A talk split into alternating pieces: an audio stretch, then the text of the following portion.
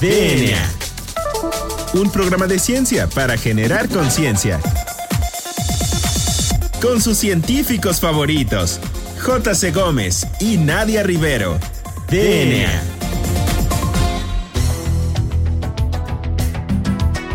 Bienvenidos a una edición más de este subprograma favorito sobre divulgación de la ciencia DNA. Yo soy la doctora Nadia Rivero y me acompaña como todos los jueves el famosísimo doctor Juan Carlos Gómez Berjan. Juan Carlos, muy buenas tardes. ¿Qué dices ahora en la nueva normalidad? Pues aquí esperando que la nueva normalidad funcione, que no vaya a haber otra oleada de COVID, que no sabemos si va a haber otra o no. O primero que acabe una. Sí, que acabe una oleada y después que venga la otra.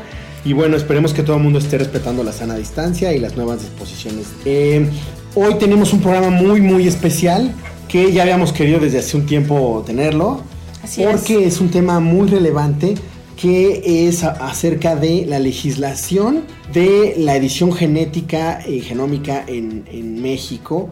Y tenemos un invitado muy particular que sabe muchísimo, que acaba de hecho de sacar un artículo muy muy interesante, a ver si lo podemos subir al Twitter. Claro. ¿No? Que, ¿Por qué no lo presentas, Nadia? Claro que sí. Bueno, pues el día de hoy tenemos la presencia del el doctor Guillermo Aquino Jarquín, quien es biólogo experimental por la UAM Izapalapa, maestro y doctor en genética y biología molecular por el CINVESTAB, quien realizó una estancia postdoctoral en el Departamento de Fisiología, Biofísica y Neurociencias de la misma institución. El doctor Aquino actualmente es investigador en genómica, genética y bioinformática del Hospital Infantil de México Federico Gómez. Es nivel 2 del Sistema Nacional de Investigadores e investigador en ciencias médicas nivel D del Sistema de Institutos Nacionales de Salud y Hospitales de Alta Especialidad de la Secretaría de Salud. El doctor ha publicado múltiples artículos eh, científicos indexados internacionalmente, tiene amplia experiencia como tutor de maestría, licenciatura y doctorado y bueno, uno de sus principales intereses en la investigación científica es la identificación y caracterización de microRNAs implicados en la regulación transcripcional y posttranscripcional de genes asociados a procesos oncológicos. Quizá ya al final de la entrevista el doctor nos pueda platicar un poquito más de su línea de investigación. Doctor Aquino, muy buenas tardes. ¿Cómo se encuentra? Muy bien, muchas gracias. Gracias por la invitación a su espacio radiofónico. Eh, doctor, ¿por qué no nos platica eh, para que el auditorio más o menos esté enterado? ¿Qué es eso de la edición genética? Supongo que alguien se acordará de Dolly y se acordará de, de la película Gataca. De la película Gataca o algunas otras eh, que han visto en la tele. ¿Por qué nos platica para que la gente sepa qué es edición genética? Bien, muchas gracias. Sin duda, eh, en efecto, llega a la mente esos experimentos pioneros sobre modificación de embriones y alteración de los genomas eh, como tal. podemos definir la edición genética o edición genómica también como un tipo de ingeniería genética en la que se, se, realiza la manipulación directa de una secuencia del genoma, donde el DNA de la célula pues, se modifica ya sea eliminando un segmento, insertando otro segmento o reemplazando alguna secuencia de interés que eh, en el genoma eh, esté deficiente de, de, cualquier organismo. Bueno, de hecho, pues yo creo que es el sueño de muchísimas personas o general de la humanidad como poder hacer bebés a la carta, ¿no? Poder decir, ah, yo quiero un humanito con estas características. Y en este sentido, doctor, ¿cómo es que se realiza la edición genética? En la naturaleza existen diferentes mecanismos eh, celulares que se han emulado de forma in vitro para tratar de contestar una pregunta concreta. Eh, así puedo decirte que eh, las tecnologías de edición eh, génica se utilizan herramientas moleculares como ciertas nucleasas, es decir, enzimas o tijeras moleculares que cortan en sitios específicos el, el ADN. Y de esta forma, al dirigir lo que llamamos reprogramar estas enzimas para un corte en el DNA específico, la maquinaria celular aprovecha mecanismos de reparación del ADN cuando estos mecanismos se inducen de forma natural, por ejemplo, exposición a rayos UV que incide en ciertas mutaciones puntuales en el, en el, DNA, la célula repara estos segmentos, estas alteraciones, las repara la propia célula. Eh, aprovechando estos mecanismos eh, que son propios de la célula, nosotros podemos dirigir justamente enzimas o tijeras moleculares para cortar en posiciones específicas. Dos ejemplos particulares son eh, una enzima llamada eh, nucleasa de 2 de zinc, que se utiliza justamente para romper segmentos del DNA, y otras que son como activadores de la transcripción de genes, sí, son los que normalmente se utilizan para editar secuencias de DNA. Recientemente la revolución científica eh, llegó con el surgimiento del sistema CRISPR-Cas9. Quizás es un acrónimo que se ha utilizado mucho en los últimos meses, en los últimos dos años, y que el, acrónimo CRISPR se traduce como eh, repeticiones palindrómicas cortas, agrupadas irregularmente interespaciadas. ¿Eso qué quiere decir? En pocas palabras, es un sistema inmune que tienen las bacterias para evitar infecciones por virus como los fagos, que cuando infectan a la bacteria, pues la lisan. Lo que ha hecho eh, la, la bacteria es adoptar un sistema inmune que permite justamente agrupar en su genoma, es decir, en el cromosoma bacteriano, incorporar estos, estas regiones eh, interespacialmente, lo, las agrupa ¿sí? después de ciertos repetidos palindrómicos, de tal manera que ahora en su genoma están secuencias de virus, de fagos, que cuando hay una reinfección, la bacteria ya no se lisa, ya no eh, se altera porque tiene esta especie de sistema inmune bacteriano para evitar infecciones. De esta forma, este sistema magnífico se ha adoptado ahora para llevarlo a humanos. De hecho, eh, Jennifer Duna y Emmanuel Carpentier fueron las primeras, eh, además del grupo de, Feng Shang en el MIT, fueron los primeros en adaptar estos sistemas bacterianos y llevarlos a células de mamífero para justamente producir cortes específicos en el genoma, guiados por una nucleasa, que es la nucleasa Cas9, y por un RNA guía que justamente guía la nucleasa para generar cortes específicos. Doctor, y en el caso de, em, de, todas estas eh, herramientas moleculares, ¿están ya al acceso de cualquier investigador, de cualquier persona eh, en México? ¿Se puede accesar a ellos o solamente grandes institutos, grandes eh, grupos de investigación en otros países? No, en realidad son sistemas tan versátiles, tan baratos de, y fáciles de implementar que justamente esto hace que cualquier laboratorio en el mundo, no solamente en México, pueda tener acceso a estos sistemas de edición mediante el sistema CRISPR-Cas. De tal manera que eh, mediante eh, moléculas circulares llamadas plásmidos se pueden tener las secuencias que dan origen a Cas9, a esta nucleasa, y también se pueden eh, expresar o, o, producir los RNAs guías que dirigen la edición. Lo que hay que tener en cuenta es que es un sistema que uno puede justamente programar, ¿sí? es decir, dirigir a una secuencia en el genoma que uno desee editar y eh, utilizando la nucleasa es posible hacerlo. Entonces es enteramente posible. Ok, y entonces, o sea, los ejemplos más claros serían como en la parte de investigación, con fines como puramente investigación o o hay algún otro tipo de aplicaciones donde se pueda más como biotecnológicas exacto de hecho el sistema fue creado en un principio como una herramienta biotecnológica una herramienta molecular que sea utilizada ampliamente en investigación básica. Ese fue el propósito inicial. No obstante siempre que tenemos la ventaja de tener sistemas baratos sistemas fáciles de trasladar a las células humanas se piensa o es enteramente posible razonar que se puede adaptar para una terapia convencional sobre todo enfermedades monogénicas, es decir, aquellas asociadas a un solo gen, como por ejemplo fibrosis quística, en donde hay un defecto en el canal de cloro, si se edita el canal de cloro, el que está mutado por uno que está silvestre o que, o que no tiene alteración, es posible entonces generar nuevamente el canal de cloro y eh, tener un efecto terapéutico. Eh, es posible. De hecho, hay, existen protocolos con la intención de modificar segmentos de DNA con fines terapéuticos o con fines de diagnóstico, pero estamos hablando de manipulación de la línea somática, es decir, no de la línea germinal. ¿A qué me refiero con la línea germinal?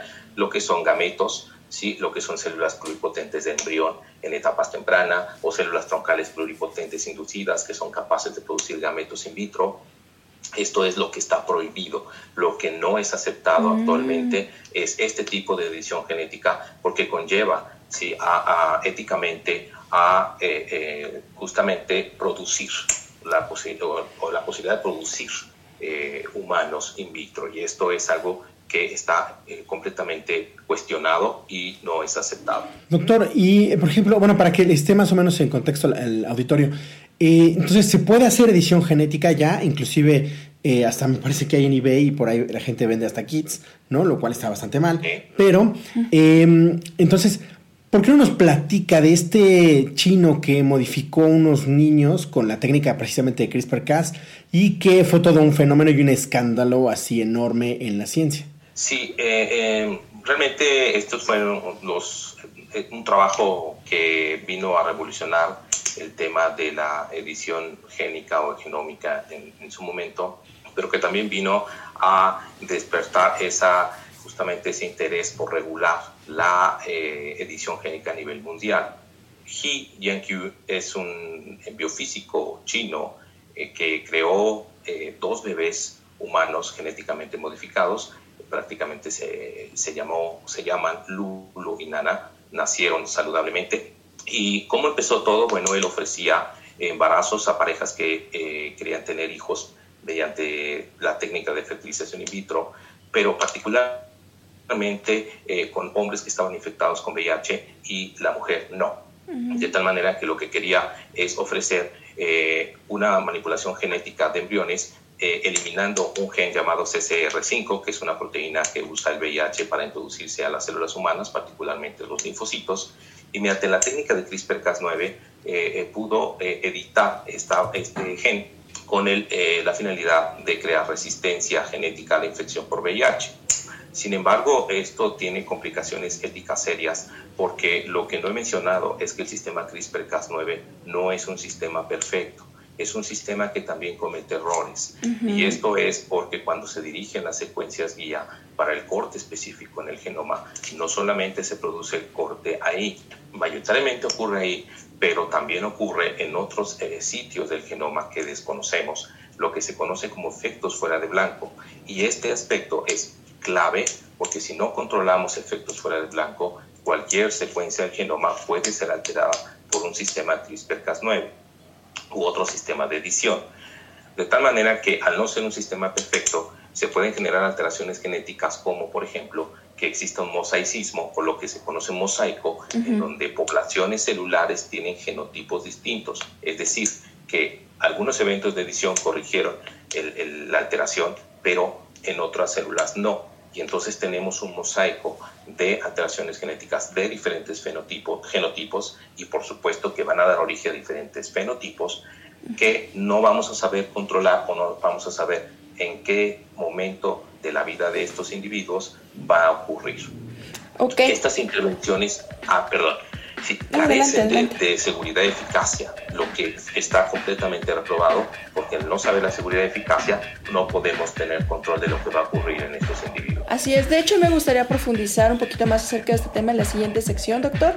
¿Qué le parece si aquí eh, tenemos un poquito nuestra plática y continuamos en la siguiente sección platicando acerca de las aplicaciones y todas las consecuencias que han seguido con estos tan famosos bebés editados genéticamente? Entonces no se muevan, seguimos platicando con el doctor Aquino sobre edición genética.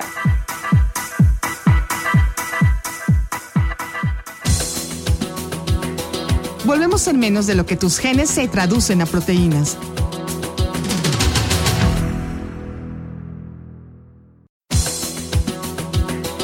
Ya recargamos ATP. Continuamos.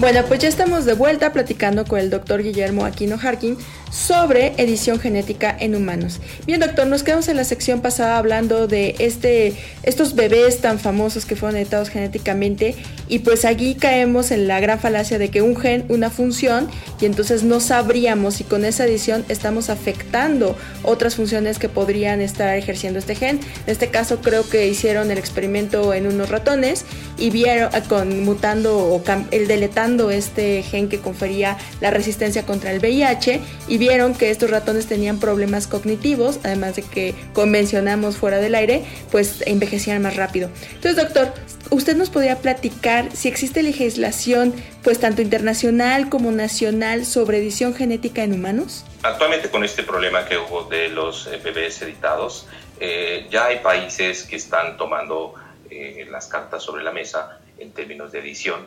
Y antes de este problema había una encuesta justamente de 39 países, en los cuales 29 prohibían la modificación del genoma de la línea germinal, aunque en algunos con lineamientos menos exigibles eh, que las leyes y estaban sujetos a enmiendas. Por ejemplo, en China, en la India, Irlanda y Japón ocurría esto.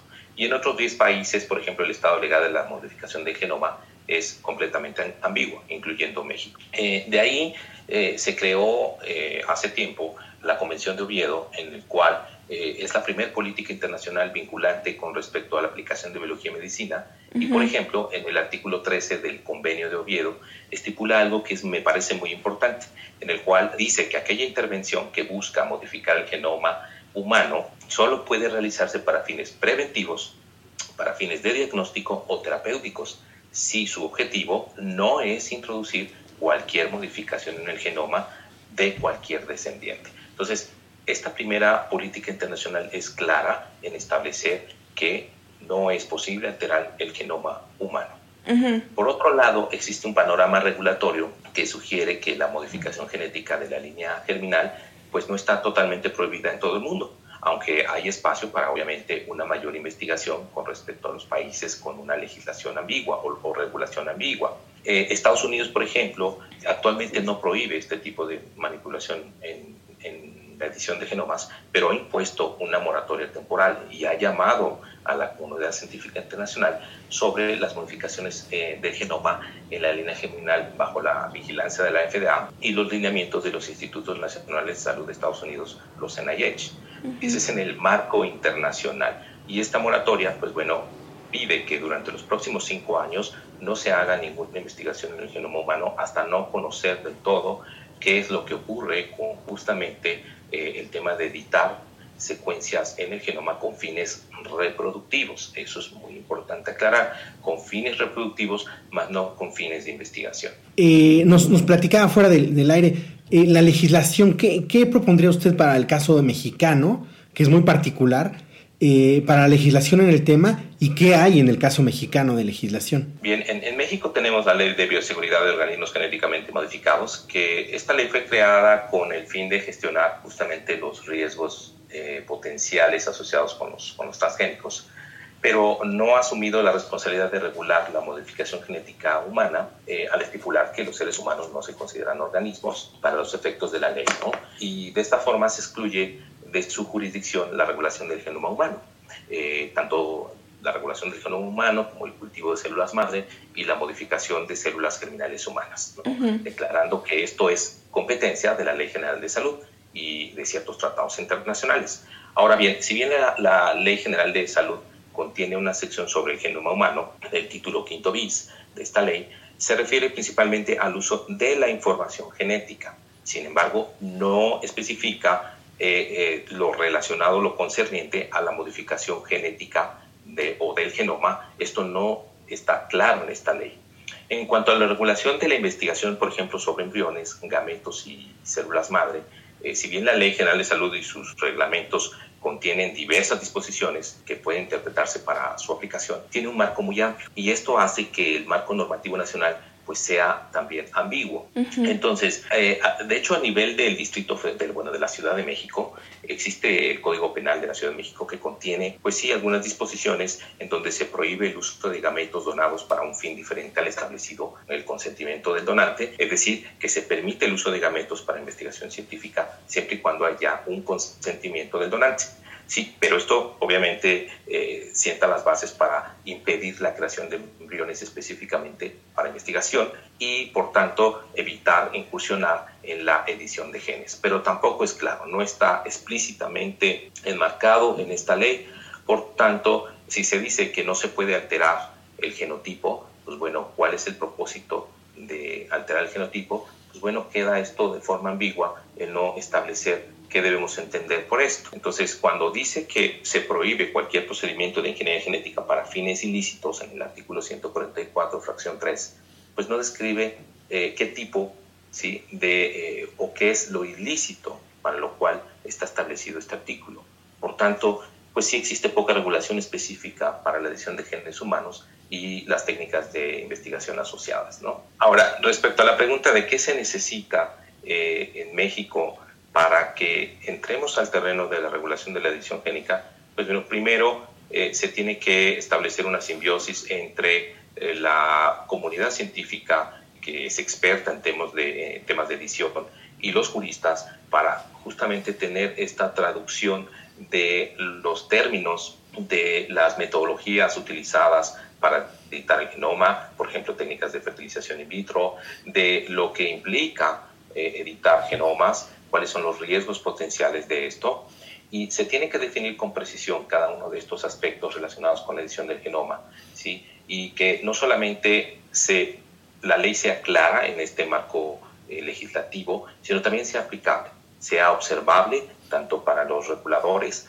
como para los que están siendo regulados. Y esto está establecido ya en varios documentos que han escrito diferentes biodicistas en el país, tratando de incentivar justamente esta, esta promoción de una ley que verdaderamente regule el tema de edición. Y lo que planteábamos eh, en el corte informativo es en qué momento la legislación mexicana podría aplicar responsabilidad penal en el ejercicio de la edición génica. Es decir, eh, eh, con esto lo que te quiero comentar es que actualmente el biofísico G, que hizo la edición de las bebés, ya está en prisión. Y la pregunta que surge con base en que se establece una pena al momento de editar eh, embriones humanos con fines reproductivos. Si bien es cierto, las alteraciones que pueden ocurrir eh, en estos embriones las desconocemos a corto plazo. Por tanto, habría que ver qué es lo que permita al órgano jurista, ¿sí? a, la, legislación en México, establecer ciertas penalidades para en qué momento, si además de vetar al científico, pues también se impone una sanción específica por incursionar en temas de edición génica.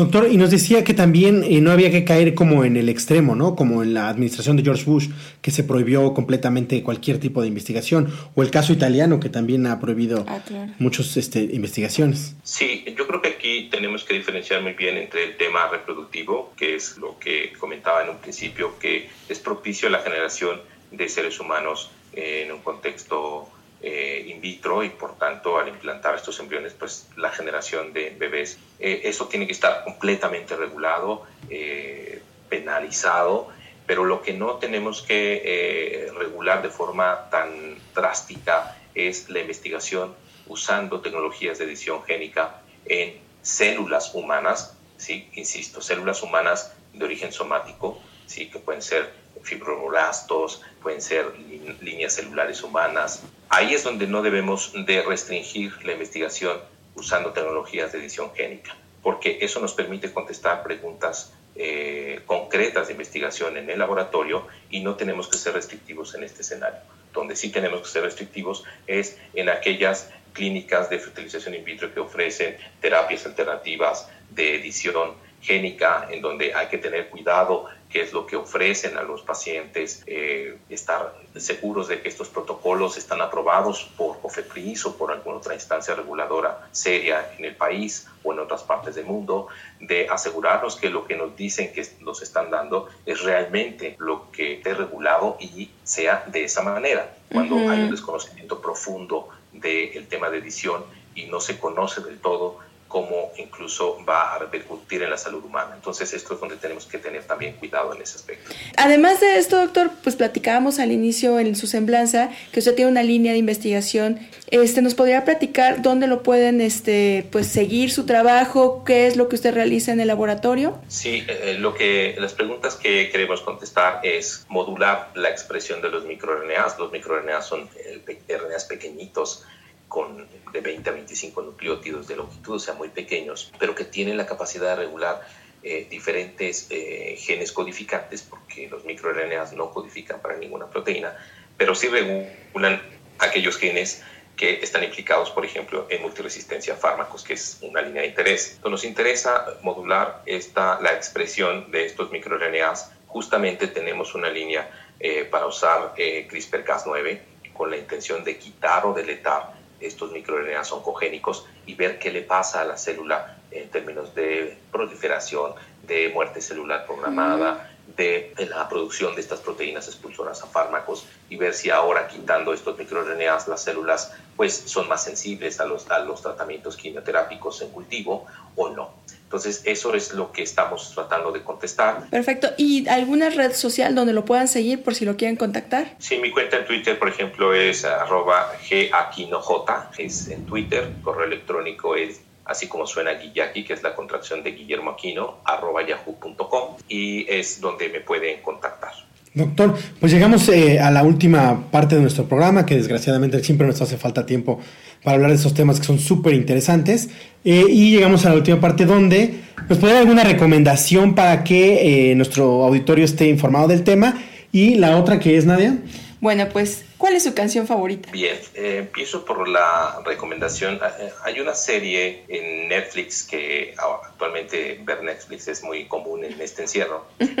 puedo recomendar eh, una serie que se llama Selección Antinatural. Habla de los primeros experimentos en CRISPR-Cas, cómo se descubrió el sistema justamente en bacterias con el doctor Francisco Mojica en la Universidad de Alicante, habla de los pioneros de la técnica trasladada hacia humanos eh, y de eh, cómo puede tener potencial terapéutico si se hace de forma correcta o apropiada. Entonces, en la selección antinatural es la serie que podría yo eh, recomendar y también pues profundizar más en el tema todo si alguien es jurista y quiere estar familiarizado con esto, hay una liga en la OMS, en la página de la OMS, que es www eh,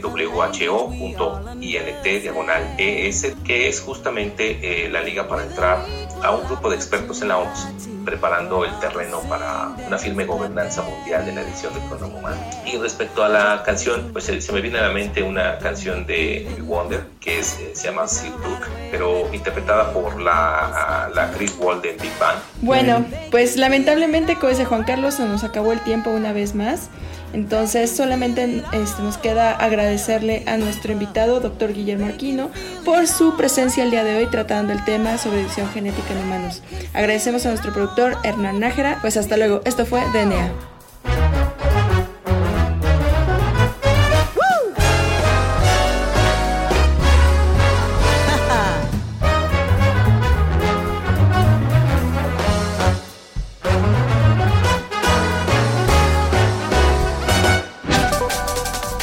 DNA.